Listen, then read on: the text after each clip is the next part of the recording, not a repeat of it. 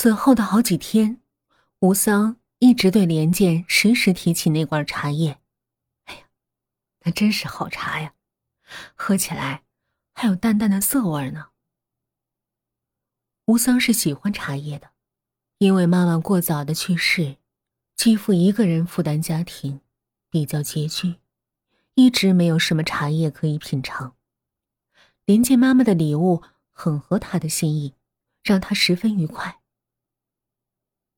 可是，连剑看着吴桑对那乌龙茶赞不绝口的样子，隐隐有些担心。他不敢说，也不敢想。直到一个星期的周末，妈妈上街买一些东西，连剑百无聊赖的待在家里，发现妈妈出门的时候把钥匙随手丢在了床头柜上。这本是很正常的事儿，但是连剑因为心底巨大的担心和忧虑，突然间像是想起了什么，他取来钥匙，重新打开保险柜的铁门。紫色丝绸的盒子安静的躺在一堆证件票据之间。他拿出来，打开，发现他放回去时确定是穿好的项链儿。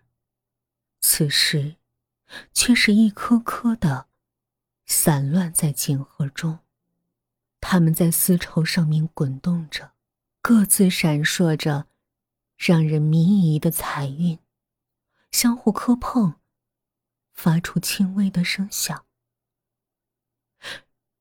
连剑一瞬间呆若木鸡，他颤抖着数了数盒子里的珠子。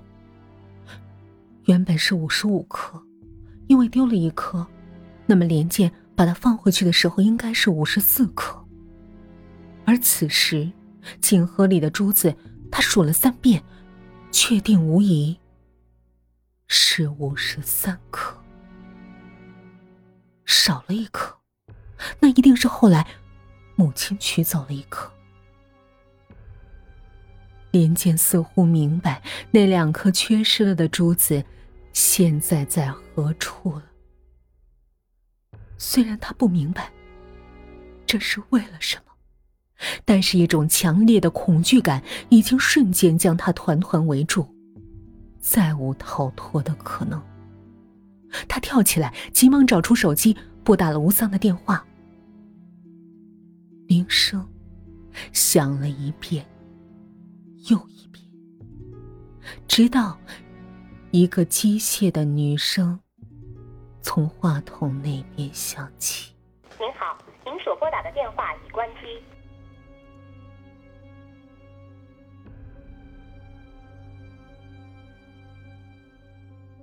连剑这才感到了前所未有的绝望。他蹲下来，双手抱住头，发出了一阵克制不住的哀嚎。第二天，吴三的电话依旧打不通。周一上学，他也没有来学校上课。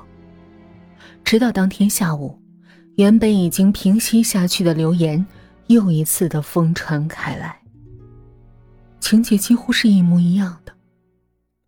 一个学生被发现在自己的家里离奇死亡。只是这一次。主角不再是莫林，而换成了吴桑。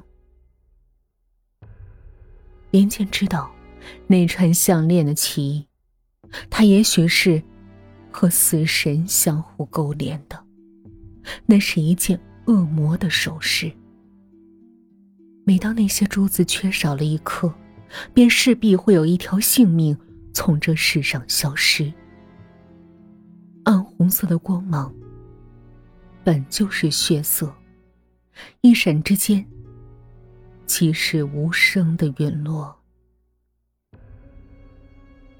连剑，悲伤又心有不甘的开始了自己的调查。他以吴桑同学的身份去看望了吴桑的爸爸。